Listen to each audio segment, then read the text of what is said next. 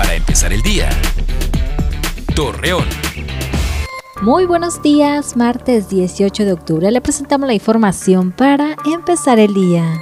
Debido a que algunos ciudadanos del municipio de Lerdo viven de manera irregular, ha generado que otros se vean afectados en diversos servicios públicos, además de que se incrementó la inseguridad.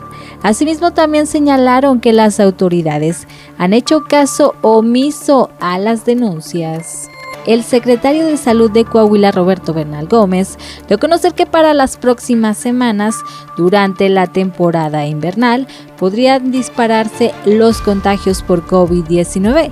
Al respecto, exhorta a la ciudadanía a extremar precauciones y continuar con las recomendaciones sanitarias con un total de 38 mil dosis del laboratorio Pfizer, inició en las instalaciones de la Expo Feria de Gómez Palacio la aplicación de la vacuna contra el COVID-19 para menores de 5 a 11 años de edad. Así lo informó la Dirección Regional de Programas de Bienestar de la Zona 02.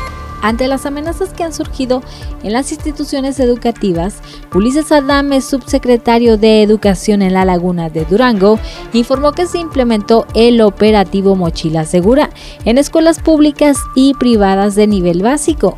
Asimismo detalló que con ello se busca evitar cualquier acto de inseguridad.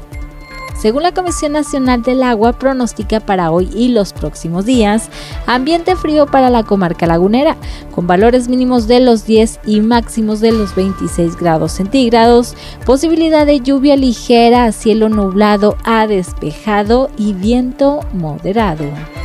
Acompáñenos con toda la información en punto de las 8 de la noche por Mega Noticias. Para empezar el día.